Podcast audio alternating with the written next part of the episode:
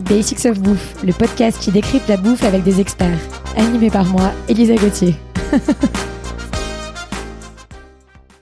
Dans ce neuvième épisode de notre série sur la mer, on va parler du roi des océans. Non pas le requin, j'ai très peur des requins, mais du homard. Et je retrouve Charles Guiriec, le fondateur de Poiscaille. Hello Charles. Salut Elisa, ça pince? Alors il y a qui dans la famille des homards? Alors, on trouve deux principalement homards euh, sur le marché. Euh, le fameux homard bleu ou breton européen euh, et le fameux homard canadien ou américain. Euh, donc le, le, homard bleu, alors on l'appelle breton, on n'a plus le droit de l'appeler breton parce que c'est une indication géographique, on n'a pas le droit d'utiliser comme ça. Donc on dit homard bleu ou homard européen. Et pour le homard qu'on appelle canadien, je crois pareil, on n'a plus le droit de trop l'appeler comme ça. On parle de homard nord-américain essentiellement. Et lui, il est plutôt un peu rougeâtre euh, là-dessus. Euh, faut savoir qu'en fait, en, en, termes de production, on a vraiment des des mastodontes euh, côté nord-américain, c'est-à-dire qu'on produit 150 000 tonnes par an euh, de homards nord-américains contre 5 000 tonnes de homards européens. Ah oui. Euh, le homard en fait nord-américain ou canadien, en fait, il est essentiellement pêché dans le Maine, euh, donc côté plutôt américain, et essentiellement pêché au chalut sur des zones de vase. Euh, c'est ce qui expliquerait que peut-être en fait c'est moins bon ou certains trouvent ça moins bon que le homard européen. Alors je pense qu'il y a un peu de chauvinisme.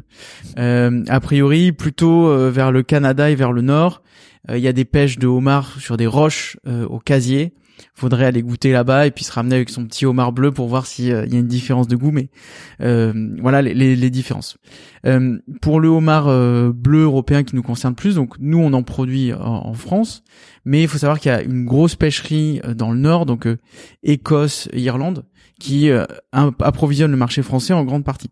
a priori, ce serait trois quarts des homards bleus vendus sur le marché qui viendraient d'Écosse ou d'Irlande.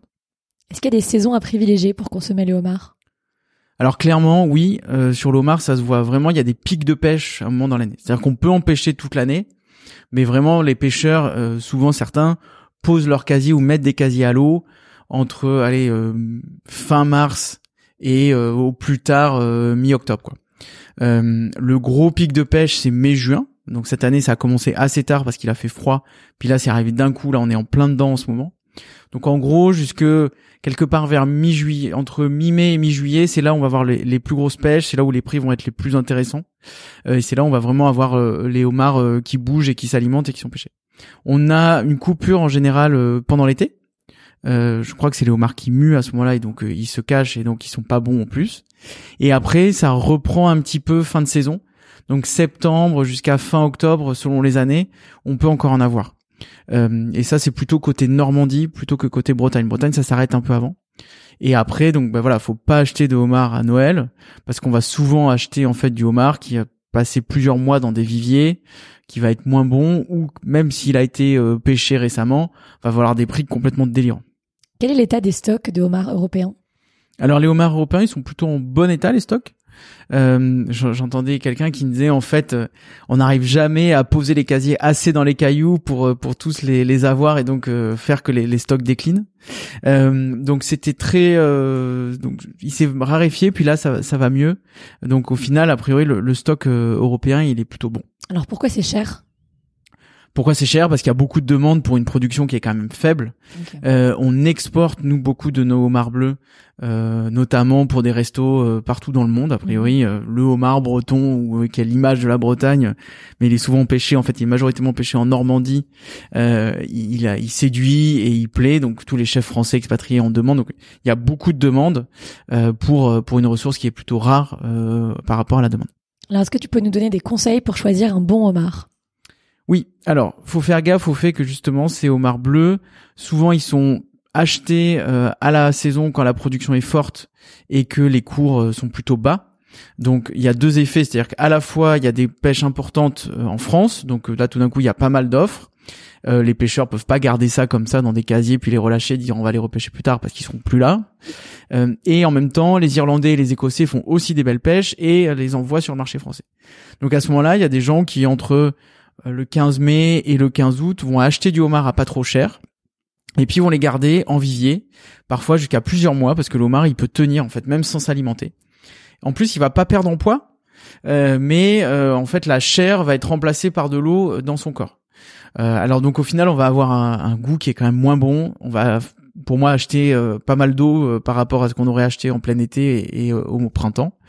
et donc pour voir ça, faut regarder les antennes. C'est-à-dire que les, les homards, en fait, quand ils sont quand ils sont en vivier, ils peuvent s'abîmer et ils ont tendance à se casser les antennes. Si on a des homards avec des antennes qui font euh, 4-5 cm chacune, c'est un homard qui a fait plusieurs mois de vie. S'il y a une antenne cassée mais une qui est indemne, ça va.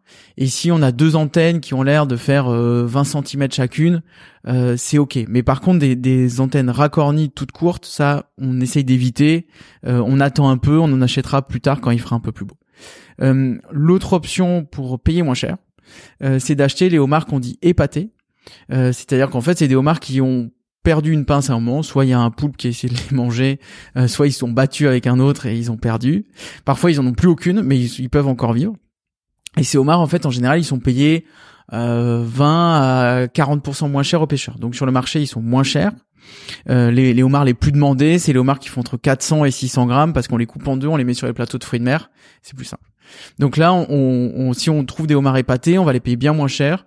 Je trouve que le ratio de chair est même plus intéressant parce qu'on a moins de pinces et plus de queue. Euh, et ça, je trouve que ça marche mieux. Euh, L'autre truc aussi, c'est de les acheter vivants. Euh, on achète un homard vivant. Franchement, c'est un peu dommage d'acheter un homard cuit. Alors, si jamais ça arrive, il faut chercher euh, l'appellation Homarus gamarus sur l'étiquette. Ça, c'est l'homard bleu, breton, européen. Et sinon, le canadien, c'est Homarus americanus. Donc ça, ça permet de faire la différence et de pas acheter un homard qui vient de loin. Parfois, il est importé en avion pour pour aller le tenir dans les bassins. Alors, comment est-ce qu'on peut réutiliser au maximum tout l'animal? Alors, euh, ce qu'il y a, c'est qu'on a toutes les carcasses une fois qu'on a dépioté notre homard, qu'on l'a mangé. Alors euh, la recette de base, hein, c'est grillé au beurre pour moi et le courbouillon, j'aime pas trop. Mhm. Euh, toutes ces carapaces là, en fait, elles sont pleines de goût. Donc d'abord on suçote tout quoi, c'est-à-dire les pâtes, sous les branchies, machin. Il y a plein de trucs à manger en fait dans un homard. On mange pas que la queue. Mais après une fois qu'on a toutes ces carapaces, on en fait une bisque euh, et donc en gros, euh, bah, vous allez sur poiscaille.fr, on a un YouTube avec une bisque de homard qu'on fait en live. Euh, et en fait cette bisque, il y a plein d'options. Donc soit on la on la boit, on la mange comme ça en entrée froide ou chaude. et l'autre option aussi, c'est de cuire des légumes avec. Donc nous typiquement on a testé de cuire des asperges parce que au moment les saisons collent pas trop mal. c'est divin. Magnifique. Merci beaucoup Charles. On se retrouve la semaine prochaine pour parler de moules. À bientôt. Merci à tous d'avoir écouté cet épisode, j'espère qu'il vous a plu. Retrouvez-moi autour d'un café à mon restaurant kiosque, K-I-O-S-K, rdvo kiosque sur Instagram. À lundi prochain pour un nouvel épisode de Basics of Bouffe.